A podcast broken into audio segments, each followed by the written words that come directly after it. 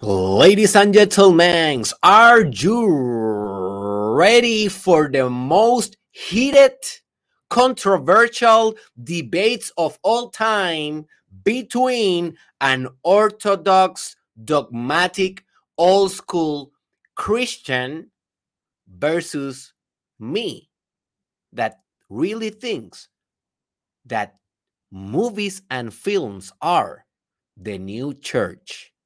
Who do you think will win? Prepare the popcorn. This is going to get nasty.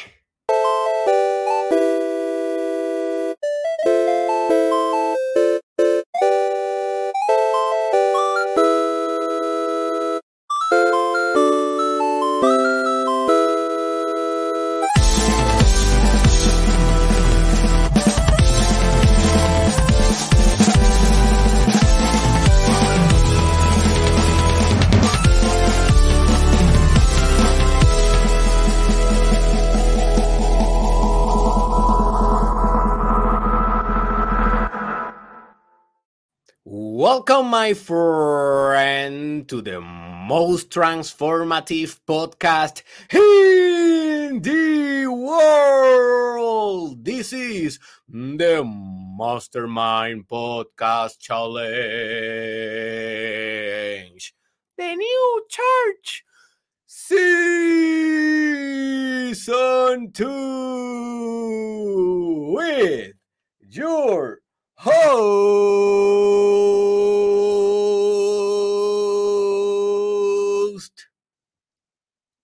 your favorite doctor of all time, Dr. Derek Israel, and this is the episode 566. And I'm a little bit upset because I already had like 20 minutes that I was recording this podcast. I was on fire and then I have a technical difficulty, and now I'm starting again. But hey, this is life, right? Life is like like this.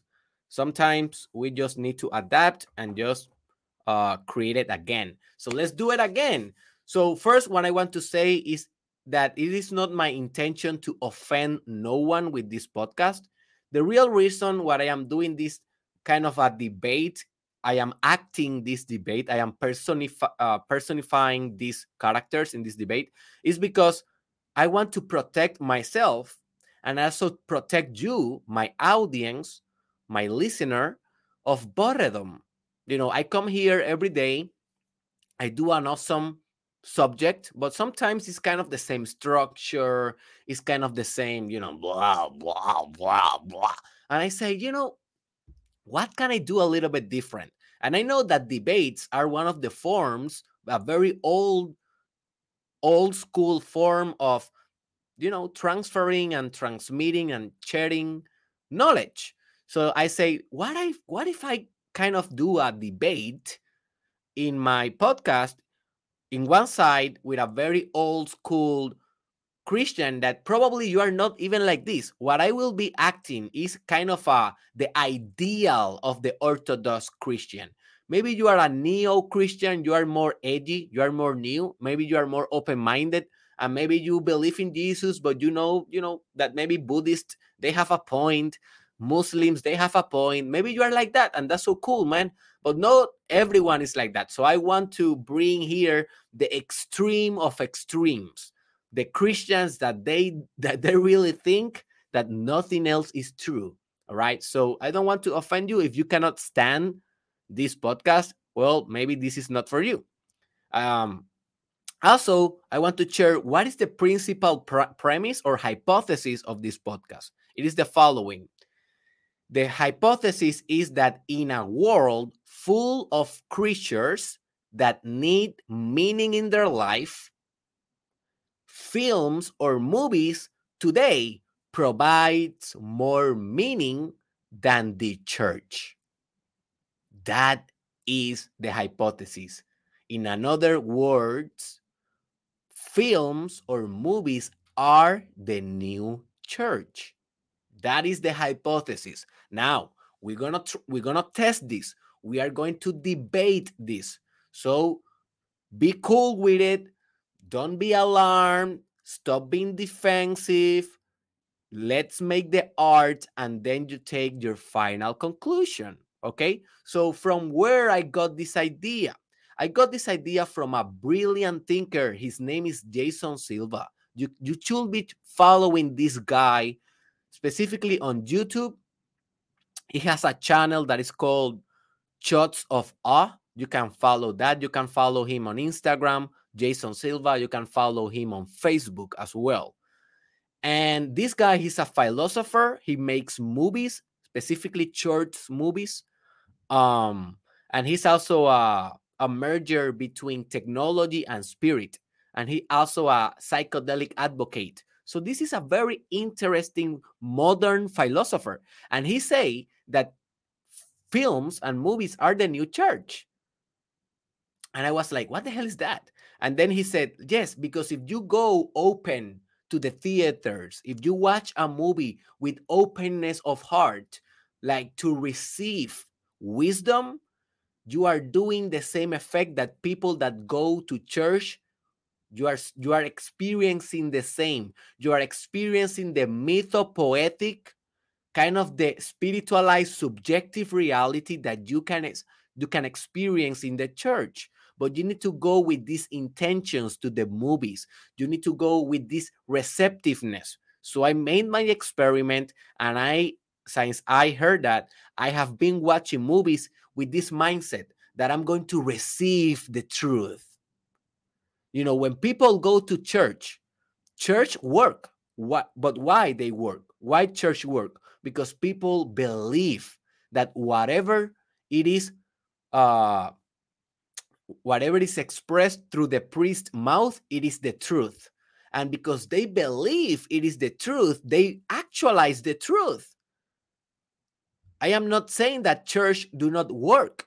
Church work, but works because you believe a lot in that. But when you are watching a movie, for example, you are watching Titanic or you are, you are watching Avengers, you are like, well, I know that this is fake, right? So you are not in the same vibe. You are not with the same openness. So you say, oh, these are actors, they get paid for this. Yes, yes, yes. So this is only a movie, but it's not only a movie. It is a spiritual experience, it is an art form that is made to revolutionize your consciousness but only will work if you open your mind to receive the wisdom of a movie, of a film, of a moving picture.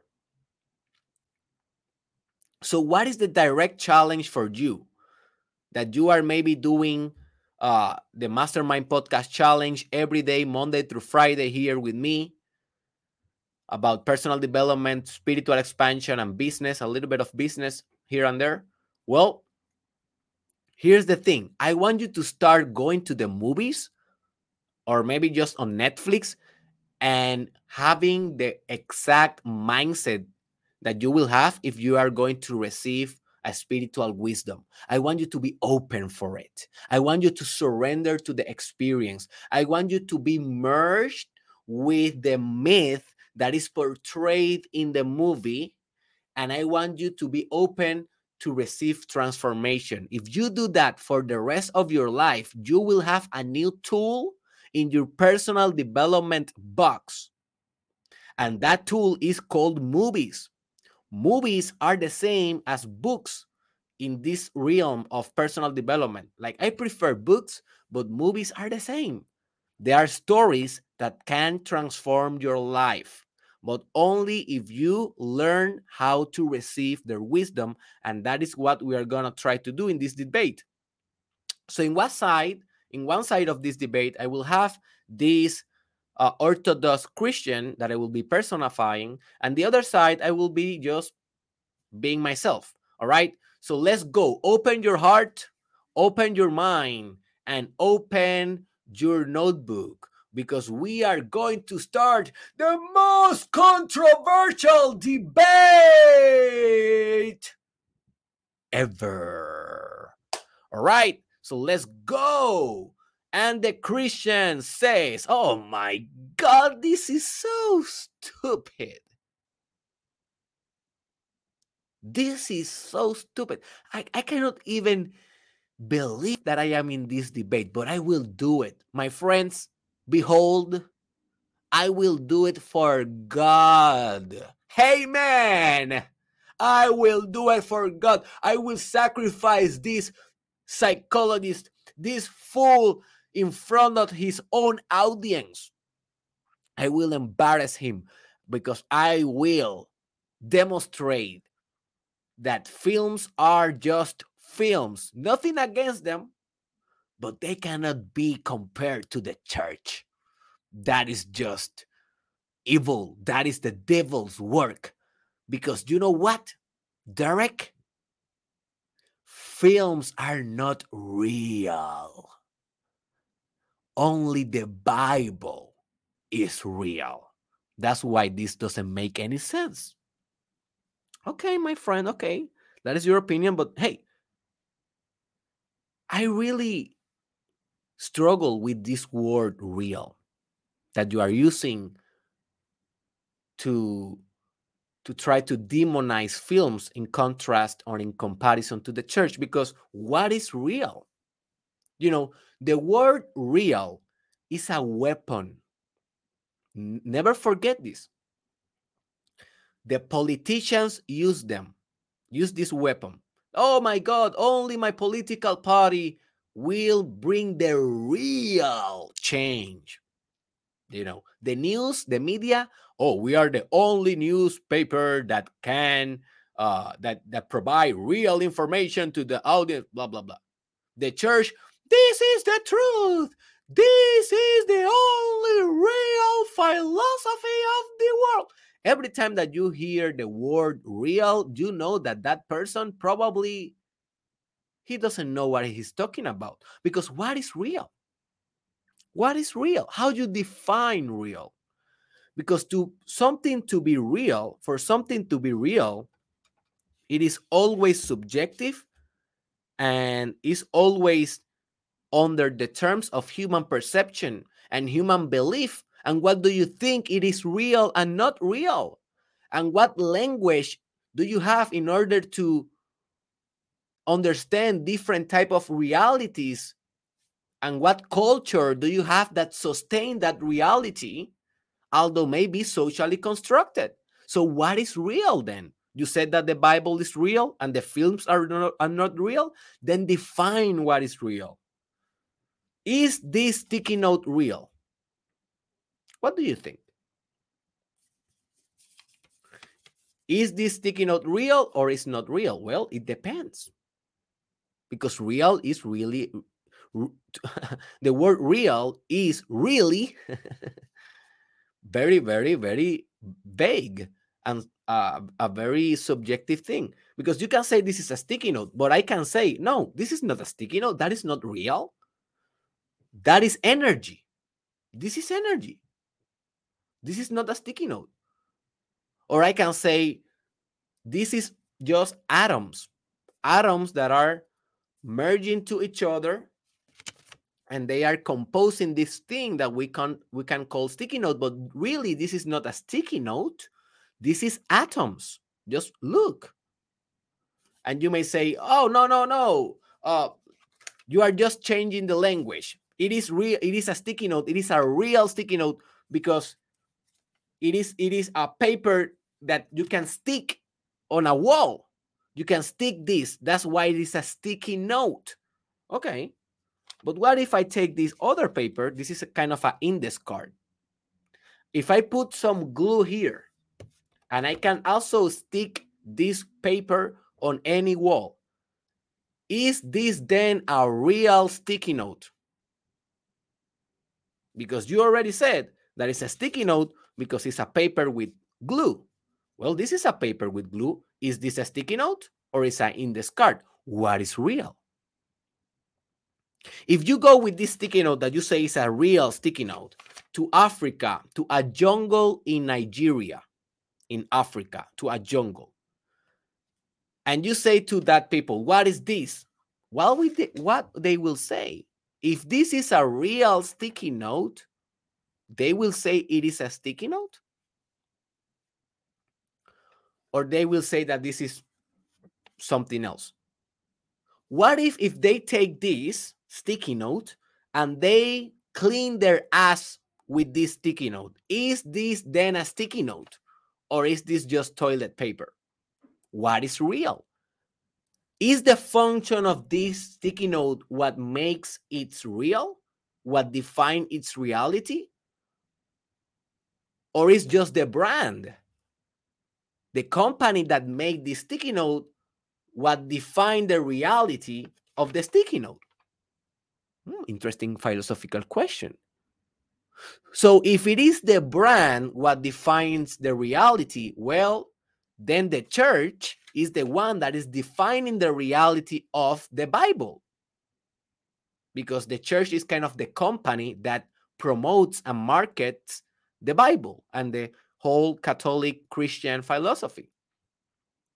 So, what if a movie producer called his movie also real? Why the church has more reality than the movie producer that is marketing his movie as the reality? What makes the church more real then? More uh, with more legitimization, with more authority. Who gave that authority? Well, God gave that authority. What God? The God that you say is real? What is real? So you say that this God is real. And what about Allah? Is Allah real? Because the Muslim think that he's the real God. Or is Ra the real God? The old Egyptian god Ra, the god of the sun. Is his is him real? No, he's not real. Only my God is real. Only the Catholic church, uh, Catholic Church God is real. and we can continue this forever, right? So the whole point here, folks, is that to say that only God or only the church or only the movies or only whatever thing in life is real is a trap. Reality is something that is very very connected to consciousness and very connected to the to the person that is observing that reality defining that reality and actualizing that reality in their multiverse that is a spiritual truth. And be careful. I just said that is truth. What is truth? But i just want you to notice. All right let's continue the debate. Okay okay okay. Let's say that we can define reality, whatever. But look at this, young doctor. Films may be unreal or real, but Jesus, Jesus, Jesus, hey man, Jesus is the only and truthful hero of the story and therefore of the world. He's the only real hero. And that is a perfect point. You are right. I don't differ.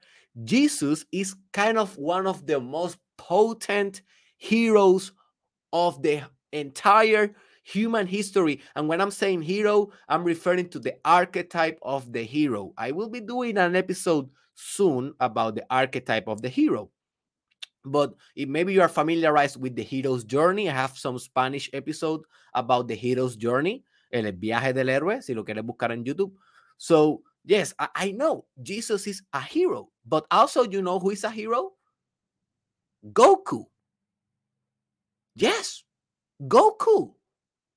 Goku of Dragon Ball, the series Dragon Ball, Dragon Ball Z, Dragon Ball Super. I am a fanatic of Dragon Ball. And sometimes I have a struggle when I want to talk about Jesus in my life because I believe in Jesus. I'm a spiritual man. And sometimes when I want to talk about Jesus, I by mistake say Goku. I like I will say like okay, so then when Goku died on the cross, and I'm like, what? Oh, Jesus. So I start meditating back in the day about why I say Goku instead of Jesus sometimes, and I realize they are the same. Jesus, Goku, Superman, Iron Man, Simba of Lion King. What else? What other movie? Harry Potter. They are all the same. They are the hero of their own story. And you know who is the real hero? It's not Jesus or Harry Potter or Goku. The, he- the real hero is the, the person that is observing the art, that is observing the movie, that is interpreting the, the story, that is activating the hero's archetype in their psyche. That is the real hero. Jesus, Goku, all of those are just representations of the hero's journey. And the hero's journey is you was born as a very small thing like Jesus in surrounded by animals, surrounded by poverty, surrounded by nothing, right? And also Goku was like that. Harry was like that. You know, he got his dad and his mother killed by Voldemort, aka Satan, Lucifer, the same thing, the shadow. And the story of the hero is how he transformed itself into becoming God, into becoming the savior of the world, into becoming the one that assumed the responsibility, aka Spider Man, assumed the responsibility of his own powers. And we can call that the hero's journey because he will struggle he will struggle you know with the cross he will have some problems he will have some failures all the stories are the same this is the hero story so the church is a very good representation of the hero story the story about you the story about how you become from being just a little ego to become a transcendental function, an enlightened man or woman, a, a man of the heavens, a woman of the heavens. That is the story of the church. But that is exactly the story of Dragon Ball. It is the same. And now the new kids are learning more from this type of series Naruto, Dragon Ball, Pokemon Go, whatever than the church because they get bored in the church because it's outdated. They haven't actualized too much their processes, right? They have a little bit, but not too much. Like if I go to a church today, I get bored sometimes because I know that it's kind of a uh, lame and meaningless. Sometimes when they are saying they, they say things, but they don't know really what they say. At least in movies, they're in their own world, they are in their own fantasy. So things make sense only in that movie. But that movie locks in itself the structure of the hero's journey. Exactly what the Bible do. So you can read the Bible and transcend, and you can just watch Harry Potter and transcend. It's the same. So because movies are more kind of a, a modern thing, uh, more special effects and stuff like that, I say, hey, movies are the new church because they are both the hero's journey. Okay, okay, okay, man, but only, only Jesus, only Jesus and the church can give you the deepest teachings and truths of life. Uh, forget about the hero's journey. Let's let's just focus on on the deepest metaphysical truths of life. Only the church can give that to you. Well, if you have that perception, I don't know. But I really believe that the deepest metaphysical truths of life, they are principles. They are principles. So if they are principles of life, of how we can live, what is this all about? What is the relation between man to man, man to the world, man to God? If if really we have strong principles of this nature, they should be in everything, not only in the church. If they are only in the church, only in a specific church, they are not principles. Because then the principle will be the church and not the philosophy. So the philosophy is what really matters. The church is only an institution a social network that is organized to transmit the principle. Can we agree with that? Uh, yeah, I can agree with that, right? But if we say that the church is not the principle and the principle is other thing, then that other principle can be also found in other mediums that are not only the church. Mediums as music, for example. Can you find some metaphysical, spiritual, transcendental principles in music? Yes or no? What do you think? Also, you can find them in books, other books. Can you find a principle reading Shakespeare, reading Don Quixote, reading uh, Genji, or reading uh, the Quran? Can you find principles there? I'm pretty sure that you can if you really go open minded. Can you find principles in TV shows? Can you find the principles in in what else? In politics, in history, in philosophy, in mathematics, in geometry, can you find principles in cosmology, in psychology? Yes, you can find the principles because they are principles.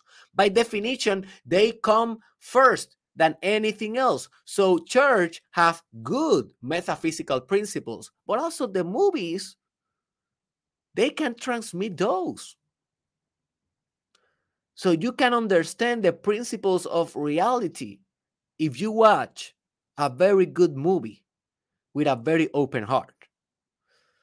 Okay, okay, but listen to this, you fucking demon. Oh my god, now this Christian is getting crazy, right? Look, look at this. Only the church, only the church can give you a sublime, deep, and transcendental experience. That is something that you cannot do on movies. What? Dude, what? The whole point of movies, listen to this, this is going to change your life and how you approach movies. The whole purpose of movies is to give you a mytho poetical experience that change the status or your state of consciousness. So if you are only if you only can receive transcendental experiences in the church is because you are closed in other areas of your life because the church can give you that. Yes it can. I am not debating that. It can. But also the mythopoetic stuff the archetypal stuff that is needed for you to grow to expand in your spirit that is also on movies as well because when you are on movies you are restructuring the myth of your life. That is what we call mythopoetic. And I will be doing an episode only on this idea about becoming more mythopoetic. Because when you are mythopoetic, you are not thinking with logic or with rationality. You are not analyzing the thing. Like if you was reading a newspaper. If you are reading a newspaper, you are analyzing the thing. You are analyzing the numbers, you are analyzing the opinion. But, but when you are watching, for example, Monster Inc., the movie, or you are watching uh, The Northman, one of the best movies of all time, in my opinion, or you are watching Game of Thrones, right? You are immersed in the drama, in the trauma, and you are immersed in the myth. You are not analyzing, oh, that dragon of Game of Thrones, he have three legs. How it is possible that he have three legs? Oh, you are not doing that. You are, oh Oh my God, oh, come on, dragon, come on, you can be the king of the world because you are talking about yourself. Just notice, you are promoting the dragon because the dragon is yourself. You are the hero. You are projecting your hero ness in the movie the movie is showing you the type of hero that you can be and that merging of your consciousness with the content of the movie in an archetypal medium and dynamic that is developing on your psyche that we call mythopoetic because it's a myth that is based on poetry not in rationality that is changing the structure of how you think The same that happened when you open the Bible and you go into a trance and you are not thinking, oh, but that doesn't make any sense. Why, if, if you why if you sacrifice a sheep, why you will have this benefit, right? If you're analyzing, that doesn't make any sense. But you don't need to analyze the Bible, you need to live it. You need to be open and receive the wisdom. And then, if you open and receive the wisdom, you say, Oh, oh my God, if I sacrifice a sheep, I will get God. And you understand that in a very deep way. Because because it's not about sacrificing an animal. It's about giving something for other thing. It's about business in metaphysics. It's about negotiating with god. This is what it's all about in you know in those stories about the sacrifice. It's not about sacrificing. It's about understanding the power of sacrifice itself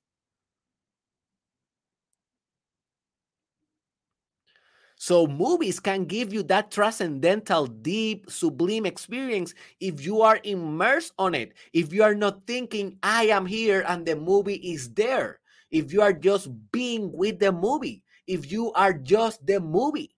If your ego collapse and you just let that images reconfigure your psychology, reconfigure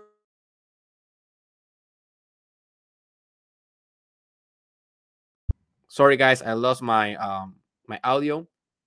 I'm here back. If you reconfigure the relationship between yourself and the spirit through the story of the movie, you can have exactly the same sublime transcendental experience with movies that you have in the church. Okay, that is very important. Okay, all right, enough of those big words, mythopoetic, blah, blah, blah. Forget about this. Listen to this. Listen to this. Come on. Come on, church. Come on, church. Give me the power. Let's destroy these satanic psychologists that have a demonic body, a demonic rabbit in his logo. Let's destroy this enemy. Look at this, you young doctor. The church, the church offers a real community. Something that movies do not. How can you say now what you can say now? that is the fucking problem, dude. You are just mentioning not the problem of, of movies or films. You're mentioning the problem of the church. What is the problem of the church? That people, most people, not everyone, but most people, and even if you are into the church, you can kind of agree with this one. Most people go to the church not for the spiritual factor or benefits, they go for their social factors and benefits. So then the church, it is more, it, it is not more spiritual than the movie because if you observe how people interact in church, they are going because one, they are afraid of other people, what they will say if they miss uh, uh if they miss church. That is a social motivator. It is not a spiritual motivator. Or maybe they want to see their best friend, or maybe they want to talk with the priest. Not because wait, they want a relationship with God. No, they want to talk with the priest. They have the connection, they have the social need nothing bad with it. But when you confuse the real meaning of the church versus the community of the church, you are, you are done. You are forever in the church paradigm and you are getting away of God. Because if you really want to know God, you don't need no one for that. You don't need a community for that. You don't need support for that. What support have Jesus? Jesus has support. Yes, he have how many? 12 guys that follow him around and help him, but that was only after he got enlightened. Only after he was one with God. Before that, he was meditating on the desert, what we call the lost years of Jesus. We hypothesize that he was alone, meditating, looking for God in different paradigms, in different areas. He was not socializing. He was not talking with a, with other person and then say I am the, the son of the God. No, he he he found God in his own soul. Sometimes people depends on the church to find God, but they cannot find God in their bedroom. So what type of church is that? That is a very bad church. It's a church based on social programming, not in spiritual wisdom. The real church will say, forget about it, man. We, you don't need to come here every Sunday to follow God. You can do it in your bedroom. Right? That is the real church. That is the spiritual aspect. But most people go to church for the social aspect, and that is just crazy. And yes, I can agree.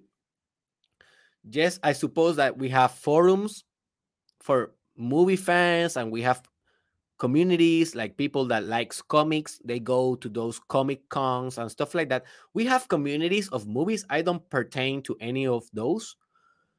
Um but i don't think it is a failure of the movie industry or the films industry to not have that social factor on it so much because they are more fo- more focused in the mythopoetic aspect of movie watching and that for that you don't need another person to do it. You just put the movie watch the movie get immersed in the movie and your life will change. You don't need an old man to hug, oh, I love you, mwah, mwah. and you need to, and you don't need to grab the hands of other people to sing in order to feel that you are connected with God, only because you are connected with other social beings, and because you are a social animal, you will produce happy chemicals in your brain and in your uh, nervous central system. You will produce happy chemicals because you are socially involved, and not because you are spiritually involved, and not because you are one with God, just because you are having fun with friends, and you call that church and salvation and the truth. So watch out. Watch out. Okay. Forget about community. That is secondary. That is secondary. Look at this. Look at this. Jesus, through his church, is the only one that offers salvation. How can you debate that, huh? What the hell is salvation, man? you know, what the hell is salvation? It's the same with reality. What is real? Let me tell you what for me, Derek Israel, this is a personal opinion. After studying hundreds of different religions, hundreds of different spiritual systems, and practicing them all. I not every system that exists, but at least everyone that every system that I have studied, I have practiced a little bit of it. This is my conclusion of what is salvation. Salvation is not going to heaven as a place or a time, right? It's not like you're going to die, you're going to be saved, and you're going to go to a place to be devoting God. For me, that is just a representation of what is salvation, exactly as the world of the movie Avatar is a representation of salvation as well or maybe uh what other maybe uh this movie how it's called um narnia exa- you know heaven is exactly as narnia. You know the movie narnia they got into a closet and they reach another place and in another time another dimension the heaven is the same. It's a representation. But what really is salvation? What is the experience of salvation well, in my experience and in my subjective multiverse, for me, salvation is to be enlightened and to be present and to be able to love at your maximum capacity. If you do that, you are in heaven every time of your life. You don't need to die to be on heaven. You are on heaven every time that you conquer your ego and you love your ego until he's dead. And when your ego is dead, what remains remains only God, the presence, the observant, the love, consciousness. To be saved is to be all conscious, right? Because you are only saved from your ego and from your shadow, from Satan, from the dark forces. So, to be able to integrate those forces into your consciousness and to expand your consciousness in a way that encompasses everything that there is, and you can love everything that there is because love is the substance of reality, and compassion is how that love is activated. And if you can live that way in your present moment, then you are saved. You don't need to go to the church for being saved. Most people that go to the church, they are judges, not lovers. They are judging this, judging that, love, judging the woman that uh that have two boyfriends, judging the woman that aborted their son, judging the man that is gay, judging, judging, judging. What the hell is that safe? That is safe?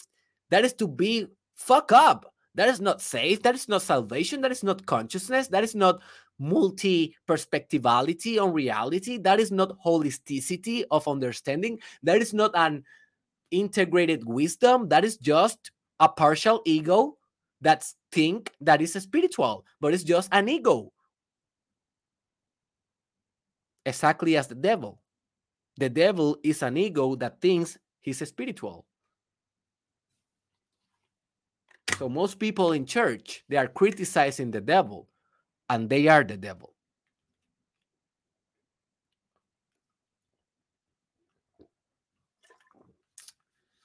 Ah, no, no, no, no. Look at this, man.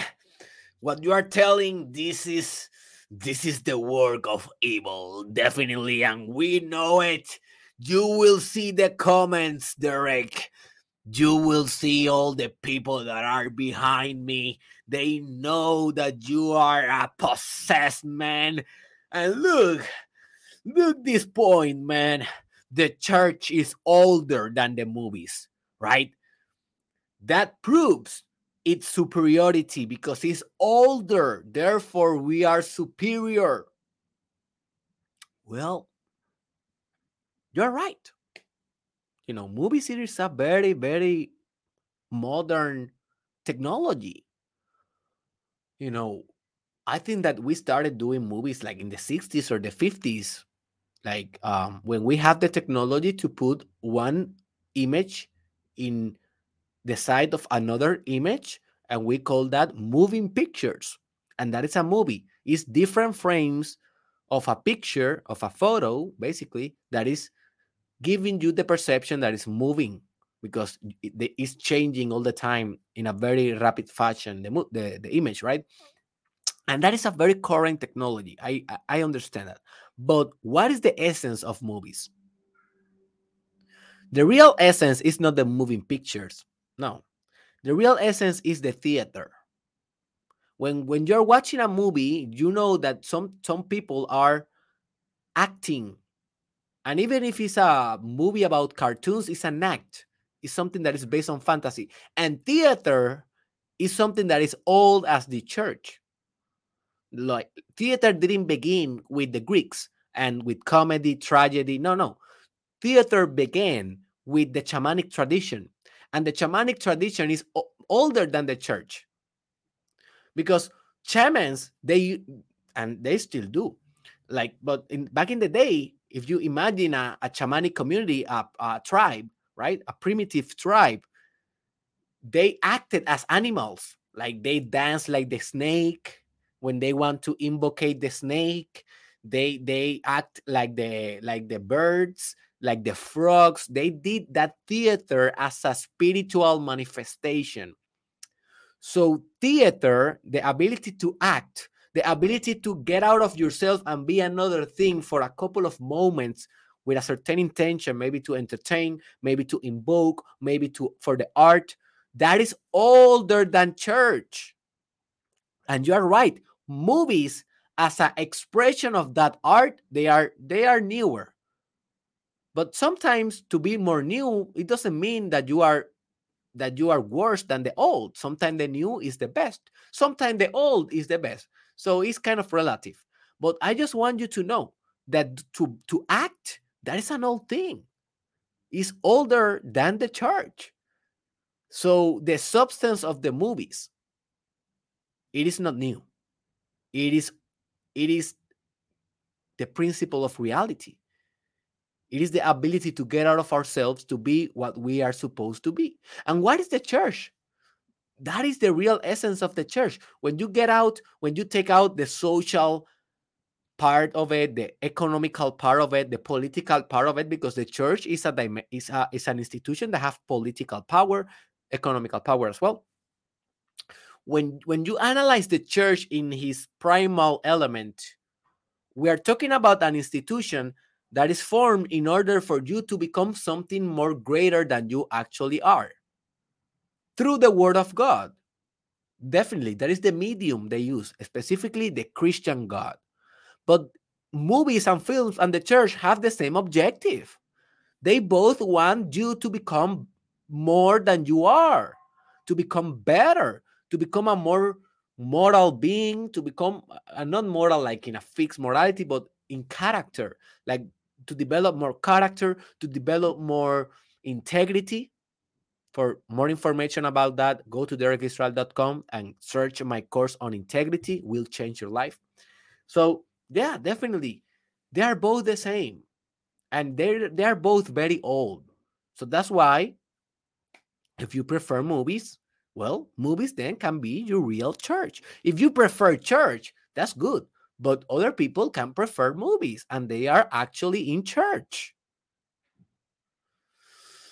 But Jesus is the only perspective that counts.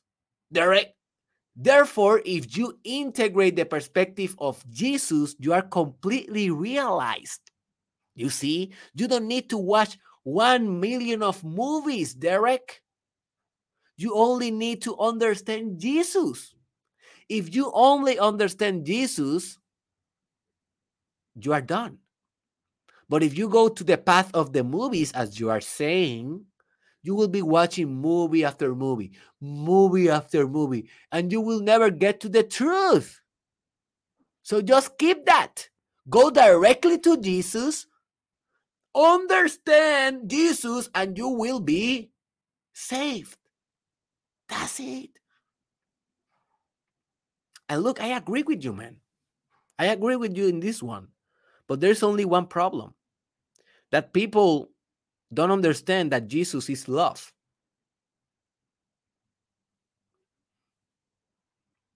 Really, Jesus is love. When we think about Jesus, we think about a man or a prophet or a historical man or just a symbolic man. But when I think about Jesus, because I really have a direct experience with Jesus, I think about love. It is only love. That's it. Love is Jesus. Even if, do, just try this, read the Bible. And every time that you see the word Jesus, you will change that word for love. And then read the sentence again.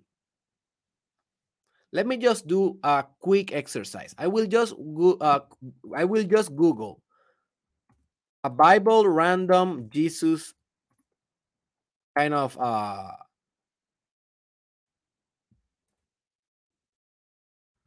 um, a random story about Jesus in the Bible. Let's see. Let's see what uh come here. Um, I want just to read something. Okay, so here Isaiah seven fourteen, the birth of Jesus. If you if you only read that in a literal sense, it doesn't make any fucking sense. You need to understand. You need to read that at this at this form. The birth of love. Now you are getting under you are getting more wisdom about of of of what really Jesus mean. Let me just uh bring another one. Jesus is cleansing the temple. Matthew 21 12. Love is cleansing the temple. Mm. So by loving, you purify. Mm, interesting. Right? Let's see. Jesus, this is Luke 24 36. Jesus chose his wounds. Love chose his wounds. Right? Love is vulnerability. So when you are loving, you are exposed to wounds. the resurrected Jesus Christ, the resurrected love consciousness, because this is the other thing. You also need to substitute Christ for consciousness, and you will have the entire context of the Bible. And I will be doing about, uh, an episode about Christ consciousness very soon, with this more with this point more discussed. But just notice the resurrected love consciousness or love in consciousness. Notice how that is more powerful than just reading the resurrected Jesus Christ. So, anyways, that is just my point. Um, but yes, if you really understand love, you're done. I agree with that. Not Jesus, but love. Because if you only understand Jesus, you're only understanding a man, a story, a book, a perspective that is partial, he has an ego, he has an identity, he has bias, and that is not universal. But love is universal. So if you understand love, you understand uh, everything. But that is the real challenge because most people, one, doesn't know that Jesus is love literally, and two, it's very difficult to be one with love. Like it's very difficult. That is the whole path of spirituality. Like almost no one can achieve it. So that's why films are good because in films, you need to understand also something about them is that every character that you see on a film, on a movie, they are all you. They are all an aspect of your psyche, an aspect of your personality, even the villain.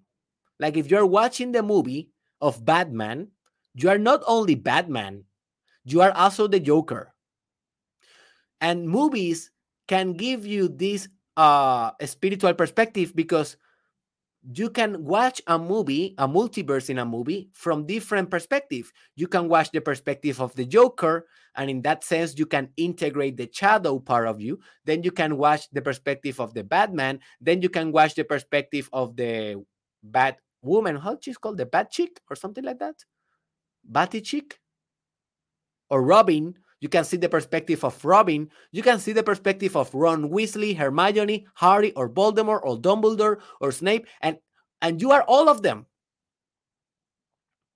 All movies, what they are really are, is consciousness trying to get more whole through the drama. Just understand that. There's no bad people in movies. There's no good ones. It's the same as the WWE. If you if you watch wrestling, there's no bad and good. We kind of categorize them as bad or good, as rude or technical, but they are just consciousness trying to evolve into unity again. Because if you really think about the perspective of Roman Reigns, for example, in the WWE universe, you will find that he has some truth. But then if you go to Drew McIntyre, Drew McIntyre is like kind of the baby face, the hero of the WWE. You, you understand that he also has some truth because you are both. You are Reigns and you are McIntyre. You are the villain and you are the hero. You are the bad guy, the murderer. You are Chucky in Chucky, and also you are the one that Chucky is killing because everything is consciousness.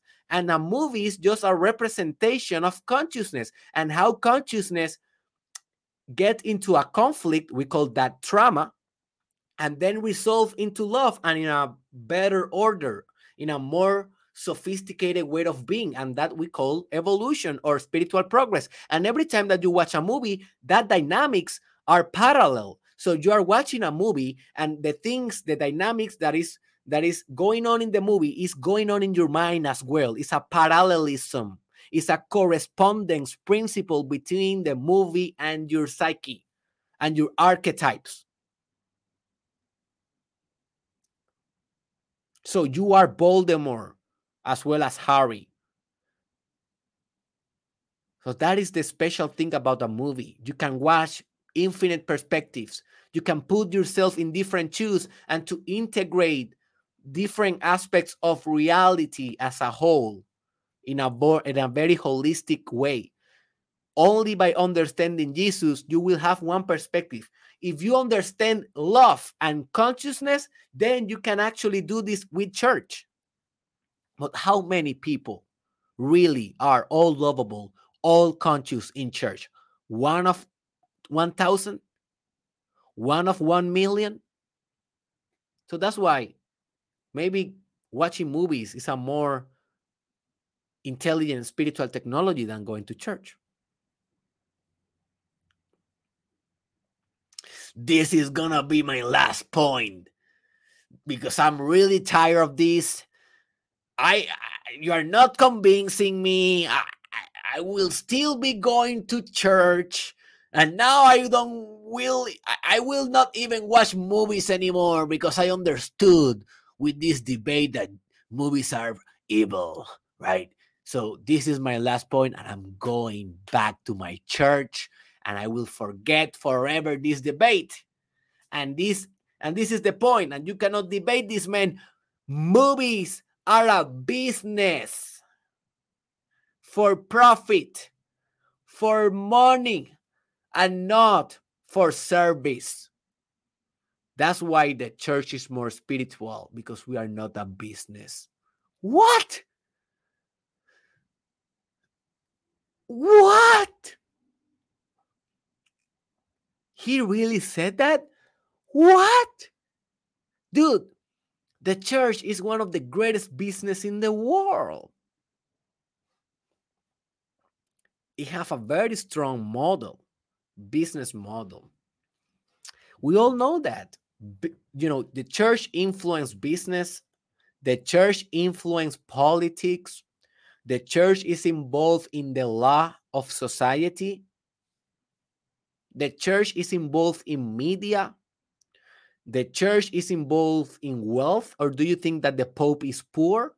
Do you think that the poor the Pope have have hunger is hungry right now?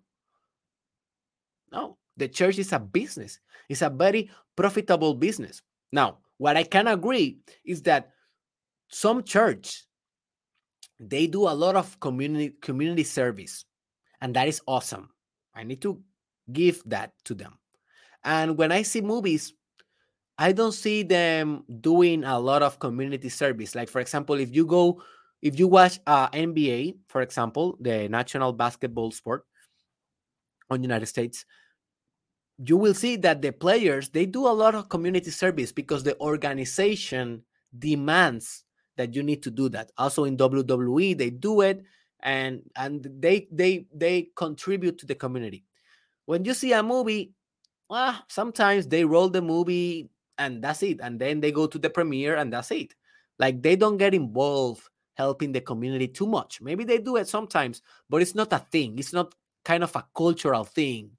It's not like all the Avengers, every time that they, they do a movie, they do like four or five community work days and they you know help people with cancer and they they they may do it sometimes but it's not a thing. So yes uh, i think that movies should be more service orientated more uh, also you know i understand that they need to drive profit but they can do more. They can do more as service for the best of the world for improving the world but also never confuse church with selflessness because church is a profitable business and church have egoic interest and that is just the story of the church. You cannot debate that. Just read the story of the church. Always have been involved in business politics money watching money money laundry that is the church so what is the conclusion then of this debate? You know, the conclusion, you can make the, your own conclusion. But my conclusion is that films are the new church because I've I demonstrated here films have a lot of spiritual values and a lot of spiritual anchors same as the church i'm not saying that the church do not have those but hey sometimes to watch a movie is more convenient it's more entertained and it's more edge like it is in the edge it is in the modern times. So for me i think that jason silva is right. Movies is the new church and um and that's it. That is my conclusion. You can give my you can give and you can share your conclusion on on the description or uh, sorry on the comment section. And this is really a debate. Like i on, i did both but i really gave my best to give the points that i think that the church will do. Like i i was not that biased in that sense but definitely i need to acknowledge that at the end of the day there was a, a monologue and maybe you have other points if you can share them in the comment section i will be answering you. Maybe i missed something. Maybe i i am biased. I am not perfect. I have a lot of errors on my thinking sometimes. I acknowledge that. So hey help me to do this better. Write some comments about your thoughts. What do you think? Do you think that films and movies are the new church or do you think that that is a crazy idea? Uh, just comment below and share this with your friends share this with the church. Share this with everyone that you know in your social media. That really really help. Remember that we are also on patreon. The link is in the description. And with patreon you can donate only five dollars per month. And with that donation you help us to continue to be a free podcast that helps thousands of lives around the world for free.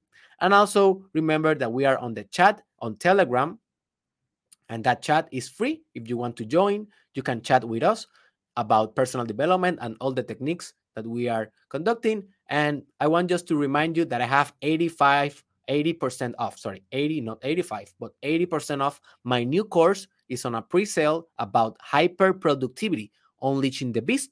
So if you are a visionary that you have a big project on mind and you want to materialize that project very quick, let me help you. I will make you to be hyper productive. That is to produce things in a very rapid fashion because you are urgent. You need to get this done. And I know all the hacks to make this done because I have been hyper productive for the last six years. So I know exactly what you need to do. And today, if you buy today that course, you go with 80% off. And remember, my friend, enjoy the new church, enjoy the movies.